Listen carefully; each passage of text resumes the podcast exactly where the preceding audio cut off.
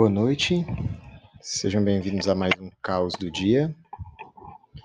E hoje nós vamos ler um poema do poeta chinês Li Bai, traduzido e organizado por Sérgio Caparella e Sun Yuki.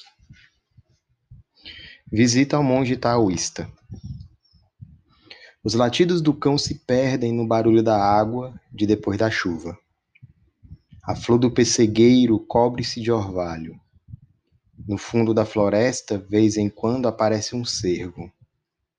Perto da torrente, ao meio-dia, sinos emudecidos. A ponta fina dos bambus perfura a neva azulada. A cascata se agarra aos picos esmeralda. Ninguém sabe dizer aonde ele foi, e eu aqui triste, apoiado ao tronco do pinheiro.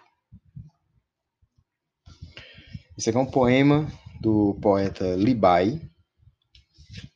Li Bai é um poeta chinês que viveu durante a dinastia Tang, né? Entre os anos de 701 e 762 depois de Cristo.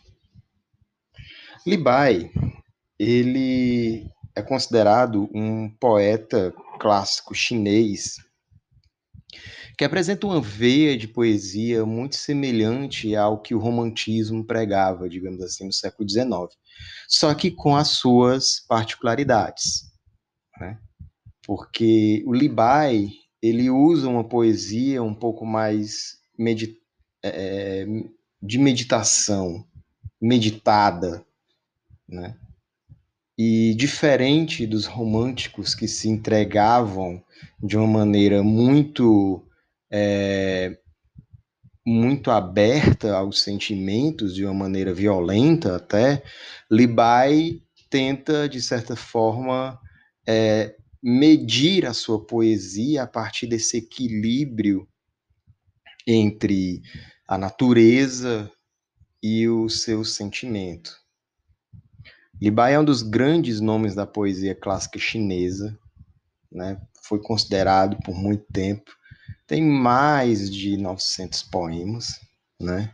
É um cara que, de certa forma, marcou muito a literatura daquele país e que, so, que serviu né, de muita inspiração para essa redescoberta da poesia oriental que houve ali a partir, que ganhou mais força a partir do século XX, né? Então esse é o nosso caos do dia de hoje, né, vindo diretamente da China.